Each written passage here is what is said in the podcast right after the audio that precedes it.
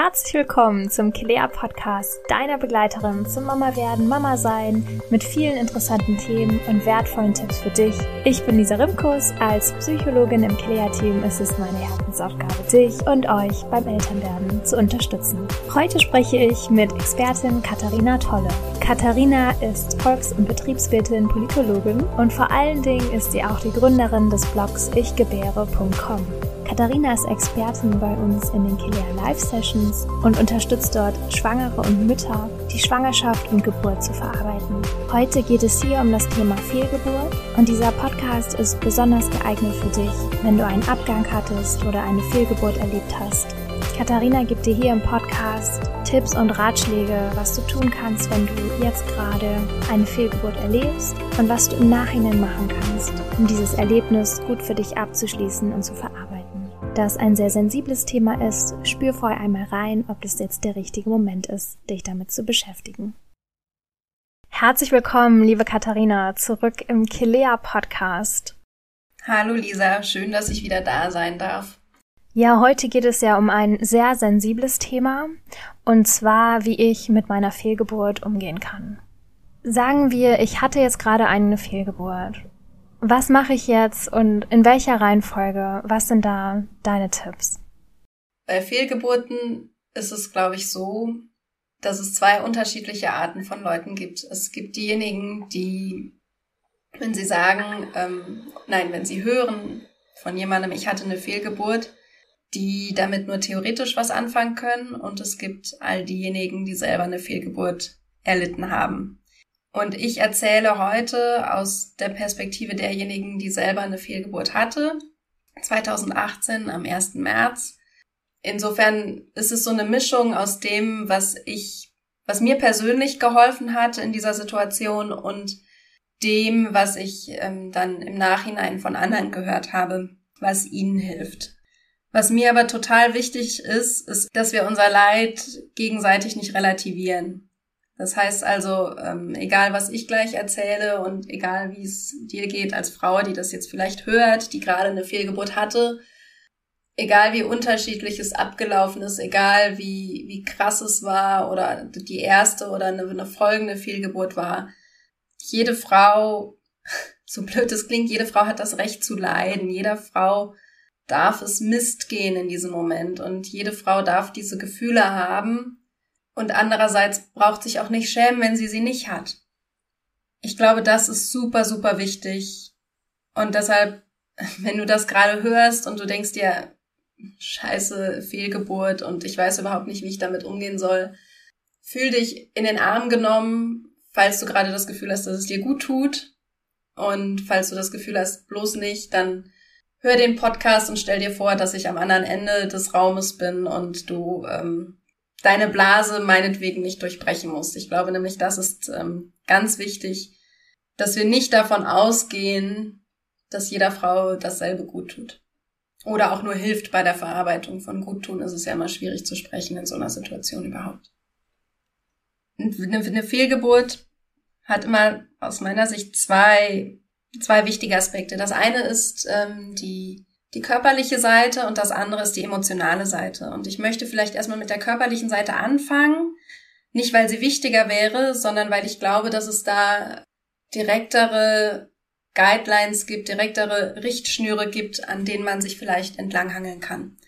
Wenn du eine Fehlgeburt erleidest, hast du Anspruch auf Hilfe. Ähm, wir haben ja alle, sobald wir schwanger sind, eigentlich auch Anspruch auf äh, Hebammenbetreuung. Eine Hebamme betreut auch eine kleine Geburt, also eine Fehlgeburt oder eine, ähm, eine spätere ähm, Totgeburt, eine stille Geburt. Für sehr viele Frauen ist das sehr hilfreich, wenn sie sich absichern können bei medizinischem Personal, was ihre körperlichen Vorgänge gerade angeht. Um einfach zu wissen, ist das normal, wie viel Blut ich gerade verliere? Welche Art von Schmerzen sind normal? Ähm, ist es normal, dass ich dass mir schwummerig ist, also dass ich, dass ich Kreislaufprobleme habe. Wie sieht es gerade mit Nahrungsmitteln aus? Was sollte ich vermeiden? Was sollte ich essen? Welche Position ist vielleicht zum Schlafen sinnvoll? Sollte ich mich gerade bewegen oder eher Ruhe behalten? Da gibt es keine Infos, die ich jetzt eins zu eins geben möchte, weil es wirklich sehr darauf ankommt, wie früh in der Schwangerschaft ist es passiert, gibt es andere Vorerkrankungen, ist es das erste Mal oder ähm, schon eine Folge Fehlgeburt. Ähm, aber sich da mit medizinischem Personal rückzusprechen, ist, glaube ich, extrem wichtig. Ähm, das heißt also, falls du bisher schon eine Hebamme hattest, melde dich bei ihr, ruf sie an, äh, schreib ihr eine Nachricht und ähm, sie kann dich dann medizinisch begleiten dadurch. Falls du bisher ähm, das nicht hattest, kannst du natürlich auch in deine Frauenarztpraxis gehen oder auch direkt in die Klinik gehen, gerade wenn du das Gefühl hast, dass die Schmerzen sehr stark sind oder dass ein hoher Blutverlust ist, dann solltest du eigentlich jetzt sofort aufhören, diesen Podcast zu hören und dich ähm, auf den Weg in die Klinik machen. Also die Unterstützung von medizinischem Fachpersonal bei der körperlichen Seite dieser Fehlgeburt ist extrem wichtig. Die können dich dann auch zum Beispiel aufklären, ob du ähm, eine Ausschabung brauchst oder ob du ähm, mithilfe von Wehenmittel, ob, also ob die Wehen künstlich in Gang gesetzt werden, um die Geburt eines, eines größeren toten Babys äh, einzuleiten oder ob eine, eine andere Art von OP nötig ist. Also das, da können Mediziner helfen. Ähm, das Problem ist, dass nicht immer die Aufklärung gut ist, weil die meisten Menschen halt eine Präferenz haben für bestimmte Abläufe und sich vielleicht erst im zweiten Schritt fragen, ob die Präferenz bei dir gerade passt. Ähm, die ganz klassische Unterscheidung, klassisch ist ein blödes Wort in dem Zusammenhang, aber eine Frage, die zum Beispiel relativ häufig kommt bei frühen Fehlgeburten, ist halt, nehme ich Medikamente, um ähm, einen Abgang zu forcieren oder gehe ich lieber ins Krankenhaus und lasse eine Ausschabung vornehmen. Und da gibt es einfach viele Leute, die nicht sagen, sie haben die Möglichkeit, sie haben die Möglichkeit, das sind die Vorteile, das sind die Nachteile und in ihrem Fall würde ich ihnen dazu raten, sondern häufig heißt es dann, nee, wir machen nur das oder wir machen nur das andere. Und das ist natürlich Mist für die Frauen. Denn ganz ehrlich, ich glaube, die wenigsten von uns haben sich vorher damit beschäftigt, für diesen Fall wünsche ich mir aus den und den Gründen das und das Vorgehen. Wir machen uns Gedanken über ähm, die Geburt, ne? Also wollen wir eine Hausgeburt, wollen wir eine Krankenhausgeburt, wollen wir eine PDA, wollen wir einen ähm, geplanten Kaiserschnitt, ist der aus medizinischen Gründen sinnvoll? Ähm, darüber machen wir uns alles Gedanken, aber wie wir mit einer Fehlgeburt dann medizinisch umgehen, darüber machen sich die wenigsten ja Gedanken. Und deshalb fällt diese, diese körperliche Unterstützung für mich ganz stark zusammen mit dem Punkt der emotionalen Unterstützung. Und auch da ist meine Erfahrung ganz persönlich, meine Hebamme war für mich unglaublich wichtig. Ich war zwar auch bei der Frauenärztin, die nachgeschaut hat, ob es noch Rückstände gibt oder ob wirklich, äh, ich sag mal, die Abblutung kom komplett war. Und das war für mich auch wichtig aus medizinischer Sicht, dass sie den mit dem Ultraschall nochmal drauf geguckt hat. Aber emotional hat mir meine Hebamme viel, viel mehr geholfen weil sie mir den Platz gegeben hat zu trauern. Und weil sie mich in dieser Entscheidungsfindung unterstützt hat, nicht mit mach das oder mach das, sondern mit einer Abwägung und einfach nur dem Aufzeigen von Möglichkeiten.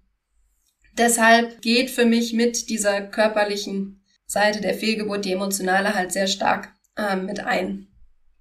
Diese Heilung des Körpers wird auch unterstützt durch eine emotionale Heilung.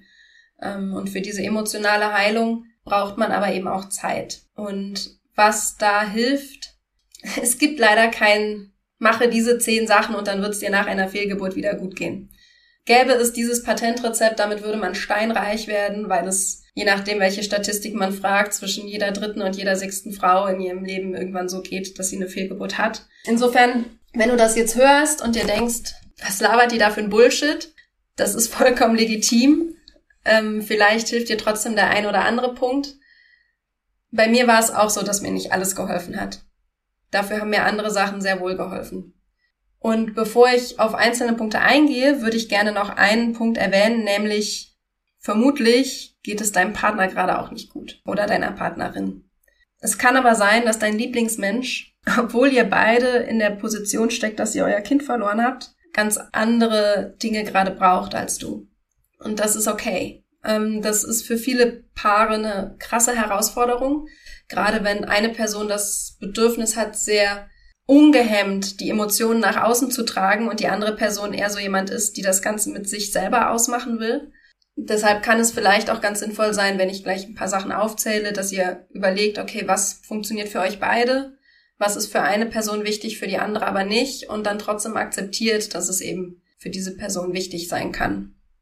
Ähm, ich würde noch ein paar Punkte nennen, die diese emotionale Heilung ähm, unterstützen können. Und dabei fange ich mit, glaube ich, wirklich dem allerwichtigsten Punkt an. Du bist nicht schuld. Eine Fehlgeburt passiert aus verschiedensten Gründen, aber du bist nicht schuld daran, sondern sie ist dir passiert. Du hast sie nicht herbeigeführt. Und das ist ein ganz großer Unterschied. Vielleicht hört die eine oder andere Frau das gerade und denkt sich, ja, in meinem Fall ist aber doch anders, weil ich ja bewusst abgetrieben habe und jetzt trauere ich dem Kind trotzdem hinterher. Klar kann man dann sagen, ja, du hättest nicht abtreiben müssen, aber du darfst trotzdem genauso diese Gefühle haben. Und die Frage stellt sich trotzdem auch bei dir, inwieweit bist du in eine Situation gekommen, an der du selber Schuld trägst oder nicht. Und für alle Frauen, die ihr Kind verlieren, ist immer wieder wichtig zu hören von im, im eigenen Kopf, es sich selber zu sagen, aber auch von anderen Leuten zu hören. Wenn der Körper so entschieden hat, dann kannst du nichts dagegen tun. Du hättest nichts tun können. Und deshalb hast du auch keine Schuld. Ein zweiter Punkt, der vielen Frauen hilft, ist, dem Kind einen Namen zu geben. Egal wie früh die Schwangerschaft beendet wurde, kann das helfen, das Kind nicht einfach als S und als Zellklumpen zu sehen. Und es ist für viele Menschen emotional einfach leichter, um jemanden zu trauern, der einen Namen hat. Wir kennen das ja ähm, auch aus, aus anderen Zusammenhängen. Wenn nach Unglücken zum Beispiel die Namen der Verstorbenen vorgelesen werden. Es hilft uns in der Trauerarbeit, die Leute nicht als anonyme Masse zu sehen, sondern jede Person einzeln beim Namen zu nennen. Und genau dasselbe passiert in uns, wenn wir diesem Baby einen Namen geben, diesem, äh, dieser beendeten Schwangerschaft praktisch dadurch eine eine Persönlichkeit geben. Manchmal sagen mir Frauen dann, ja, aber ich wusste ja noch nicht mal das Geschlecht. Das ist für mich vollkommen irrelevant. Dann sucht euch irgendeinen Namen aus, der euch gefällt. Und wenn ihr wirklich darauf Wert legt, dass es ein Name sein soll, der zum Geschlecht passt, dann sucht euch einen Namen aus, der für beide Geschlechter funktioniert. Davon gibt's in Deutschland ja relativ wenige, aber in anderen Sprachen ist das gang und gäbe. Ähm, einer meiner Lieblingsnamen in dem Zusammenhang ist äh, Hadar. Das ist ein, ein hebräischer Name, der Blüte oder Knospe bedeutet und wirklich in Israel so ungefähr 50-50 für äh, Jungs und Mädchen benutzt wird. Und da findet man online wirklich große Datenbanken von geschlechtsneutralen Namen. Also das sollte kein Grund sein, es nicht zu tun. Und das bedeutet dann für uns praktisch, wir trauern jetzt nicht mehr um etwas Ungreifbares, sondern wir trauern um eine Person. Und das hilft vielen die Trauer zuzulassen. Und ähm, daran kommen wir einfach nicht vorbei. Wir müssen die Trauer zulassen, wenn wir sie verarbeiten wollen, wenn wir darüber hinwegkommen wollen. Mhm, außerdem ist es auch einfacher, wenn das Kind einen Namen hat, anderen Leuten gegenüber davon zu sprechen. Weil auch die besser damit klarkommen, ähm, wenn es um eine konkrete Person geht. Aber selbst wenn ihr dem Kind keinen Namen gegeben hat, kann es helfen, darüber zu sprechen. Natürlich sind die Leute da sehr unterschiedlich. Bei uns war es so, ich habe von vornherein sehr offen darüber gesprochen. Mein Mann dagegen gar nicht. Und ähm, was ich in dem Moment gemerkt habe, ist wirklich, also es sind zwei Aspekte. Der eine ist, wie viele Menschen dann erzählen, dass sie selber auch betroffen waren oder dass sie jemanden im engen Umfeld kennen, der betroffen war. Und das andere ist diese Hilflosigkeit, die die Leute verspüren beim Thema, weil sie nicht wissen, wie man damit umgehen soll. Und wenn du gerade diesen Podcast hörst und nicht betroffen bist, sondern ihn einfach hörst, weil du die Kilea-Podcast von vorne nach hinten durchhörst, ähm, dann möchte ich dir an dieser Stelle sagen, wenn irgendjemand auf dich zukommt und dir sagt, ich hatte eine Fehlgeburt und du weißt nicht, wie du damit umgehen sollst. So kleine Worte wie, wow, das tut mir leid, willst du drüber reden? helfen extrem, weil sie die Möglichkeit eröffnen, für die betroffene Person darüber zu sprechen, wenn sie möchten, aber es auch nicht müssen. Was überhaupt nicht hilft, im Gegenteil dazu, sind so Sachen wie, obwohl sie logisch sind, ja, obwohl sie vielleicht auch von der Frau selber kommen, trotzdem sagt es nicht als Leute, die, die praktisch nur Zuhörer sind, ähm, sind solche Sätze wie, naja, da wird die Natur schon gewusst haben, was sie tut. Oder du bist doch noch jung, du kannst doch noch mal schwanger werden. Oder ja, ist mir auch passiert, aber ich bin auch drüber weggekommen. Das, das hilft nicht. Das hilft wirklich nicht. Und es relativiert bloß das Leid dieser Person, die gerade den extrem großen Schritt gemacht hat, die sich zu öffnen und von ihrem eigenen Leid zu erzählen. Und sie macht sich ja damit auch angreifbar und, und verletzlich. Und in dieser Situation ähm, ist es unglaublich wichtig, einfach nur zu sagen, hey, wenn du möchtest, bin ich da für dich. Wenn du gerade Ruhe brauchst, ist das auch okay. Sobald du sagst, du brauchst mich, bin ich da. Jetzt gehen wir aber wieder zurück auf die betroffene Person. Ich habe noch ein paar Hinweise, was ihr vielleicht helfen kann.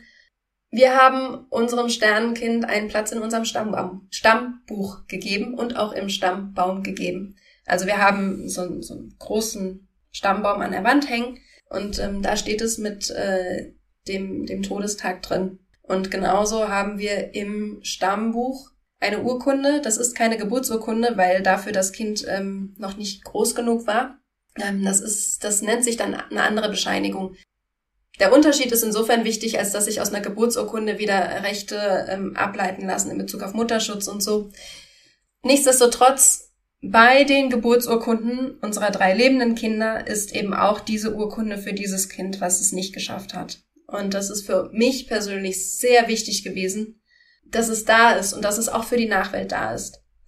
Ich könnte erzählen, ähm, dass es nicht immer ganz einfach ist, diese ähm, Urkunde, diese Bescheinigung zu bekommen, weil die meisten Leute in Standesämtern äh, recht wenig damit zu tun haben. Und deshalb ist meine Erfahrung, um es nur ganz kurz zu halten, ähm, ruft vorher an und sagt, was ihr wollt, und dann sind die meisten Leute sehr entgegenkommend müssen aber auch erstmal überlegen, was du dafür eigentlich an Unterlagen mitbringen musst. Je nachdem, wie groß oder klein das Baby ist, gibt es die Möglichkeit, Fotos schießen zu lassen vom Baby. Das ist natürlich bei sehr frühen Fehlgeburten eher schwierig, aber bei ähm, späteren Totgeburten kann das unglaublich wertvoll sein. Und selbst wenn man in dem Moment das Gefühl hat, ich werde sie mir nie angucken können, kann man sie trotzdem schießen lassen. Es gibt ehrenamtliche Fotografen, die das äh, machen die das auch in der Klinik dann direkt machen und dann hast du die Fotos und vielleicht bist du irgendwann so weit, dass du sie dir anschauen kannst. Immer wieder höre ich auch Leute, die sagen, sie haben für ihr Kind einen Baum gepflanzt oder eine Pflanze gepflanzt. Das hat mir persönlich auch sehr geholfen. Bei uns im Garten steht eine Trauerweide, ist aber natürlich auch immer so eine Frage, wie viel Platz man hat. Und gerade bei späteren Totgeburten ist auch das Thema Bestattung ganz wichtig, um einen offiziellen Platz zu geben für die für die Trauer. Ähm, das funktioniert bei frühen Fehlgeburten in der Tat nicht. Da kann man sich höchstens selber eine kleine Zeremonie ausdenken, dass man im eigenen Garten eben einen Baum pflanzt oder symbolisch etwas verbrennt, was für das Kind gedacht war oder so. Aber bei frühen Fehlgeburten funktioniert eine, eine Bestattung im, im klassischen Sinne nicht. Im Gegensatz zum Verbrennen kann man sich natürlich auch bewusst im Raum, also irgendwo im, im, in der Wohnung, eine Erinnerungsecke einrichten. Es gibt viele Frauen, die zum Beispiel dann ein Bild malen, das ihre Gefühle ausdrückt und dieses Bild an die Wand hängen. Und eine Sache, die ich persönlich sehr schön finde, ist, die meisten Leute haben ja für ihre lebenden Kinder ein Sparkonto. Und von einer guten Freundin habe ich den Impuls bekommen, auch für unser Sternenkind ein Sparkonto einzurichten. Und da geht genauso viel Geld drauf wie auf die Konten der lebenden Kinder. Zumindest von meinem Mann und mir. Die Großeltern sehen nicht ein, darauf mit einzuzahlen. Das ist aber auch ihre persönliche Entscheidung. Dieses Geld spenden wir an Organisationen, die sich für Kinder weltweit einsetzen und tragen so praktisch jedes Jahr auch dazu bei, dass die, dass das Andenken Früchte trägt und nicht nur bei uns in der Familie bleibt. Und jetzt merkt man schon, dabei werde ich auch wieder ein bisschen emotional. Das ist aber auch okay. Ähm, ich finde, selbst wenn man von sich selbst sagt, ich habe damit ganz gut abgeschlossen, darf es immer wieder Momente geben, in denen äh, die Emotionen hochkommen. Das ist so ein bisschen wie, wenn man die Oma oder den Opa fragt nach der eigenen Hochzeit und obwohl die mittlerweile 40, 50 Jahre her ist, kommen die Emotionen trotzdem wieder. Und so darf das da auch sein. Und deshalb habe ich noch einen letzten Punkt, der allerdings ein bisschen schwierig ist. Und zwar ist der schwierig für all diejenigen, die die Fehlgeburt jetzt erlitten haben und kein lebendes Kind haben. Bei denen es also entweder die erste Schwangerschaft war oder bei denen bisher jede Schwangerschaft unglücklich und freudlos geendet ist. Vielleicht hört ihr für die nächste Minute einfach nicht zu. Für alle anderen ist mein letzter Hinweis, wie die Verarbeitung klappen kann, sehr bewusst Zeit mit den lebenden Kindern zu verbringen und sehr bewusst sich Gedanken zum oder sehr bewusst zu erleben, welches Glück es eigentlich ist, diese Kinder zu haben. Natürlich ersetzt kein Kind das andere und man setzt die Kinder auch nicht miteinander gleich. Aber trotzdem kann man dadurch der Trauer die Dankbarkeit entgegensetzen. Und äh, das kann vielen Betroffenen helfen. Ja, lieber Katharina, vielen, vielen Dank für diese vielen Tipps, für deine Empathie, für deine persönliche Geschichte, die du so, so offen teilst. Ich hoffe, das hat vielen Frauen hier geholfen, die gerade in, in dieser Situation stecken und ja, auf jeden Fall auch schon mal wir sind stolz auf euch, dass ihr diesen Podcast hört und ähm, dementsprechend euch schon Hilfe sucht und schaut, hey, wie kann ich das verarbeiten, das ernst nehmt und ja, nochmal als Zusammenfassung, holt euch auf jeden Fall ärztlichen Rat und dann aber auch emotionale Unterstützung. Das könnt ihr entweder selbst machen durch kleine Rituale, etwas malen oder im Garten etwas verbrennen, einen Baum pflanzen Ganz wichtig hat Katharina gesagt, dass es, dass ihr euch nicht die Schuld gebt. Ja, Katharina, hast du noch was zu ergänzen, was jetzt so nochmal ganz wichtig zum, zum Ende hin für die Frauen ist? Ja, es gibt eine Sache, die manchen Frauen hilft, ähm, und das ist das Erlebte aufzuschreiben. Ich weiß aber auch, dass das für viele vermutlich zu früh ist, wenn es gerade darum geht, zu überlegen, ich bin jetzt gerade in der Situation. Und deshalb habe ich das vorhin auch nicht mit erwähnt weil dieses Aufschreiben eben auch Wunden wieder aufreißen kann. Und deshalb, wenn ihr das Gefühl habt, es hilft euch, dann schreibt es auf. Und ich biete ja auch an, Frauen dabei zu unterstützen.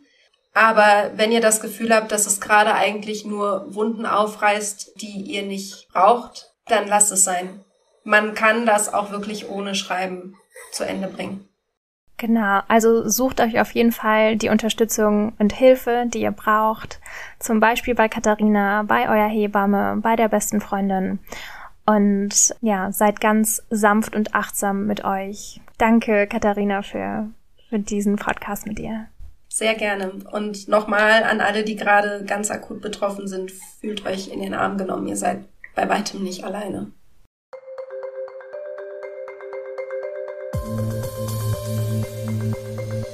Das war eine neue Folge des Quer Podcasts, deine Begleiterin während der Schwangerschaft, zur Geburt und im ersten Lebensjahr deines Babys. Es ist so schön, dass wir dich hier begleiten dürfen und wir freuen uns sehr, wenn du uns weiterempfiehlst. Mehr interessante Informationen, wertvolle Tipps und Kurse findest du natürlich in unserer Clea App und Mama App. Wenn du Fragen oder Anregungen hast, sind wir immer für dich da.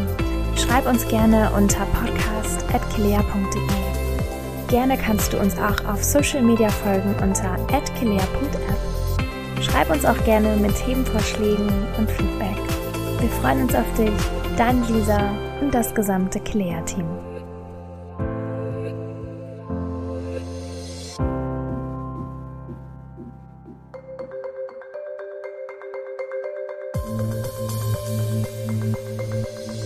Kennst du bereits unser Kursabo in der Kilea Mama App? Damit bekommst du Zugriff auf nahezu alle aktuellen und kommenden Kurse für die Zeit nach der Geburt. Von Wochenbett über Stillstart und Babyschlaf bis hin zu Achtsamkeit und bedürfnisorientierter Erziehung ist alles mit dabei, was du für einen grandiosen Start in euer neues Leben brauchst. Das Beste daran ist, bei Anmeldung im Mai und Juni bekommst du die ersten zwei Monate zum Preis von einem. Alle Themen, alle Expertinnen und alle Inhalte für das erste Jahr mit Baby findest du in deiner Kilea Mama App. Den Link zu deinem Kursabo findest du in den Show Notes. Für dich und dein Baby.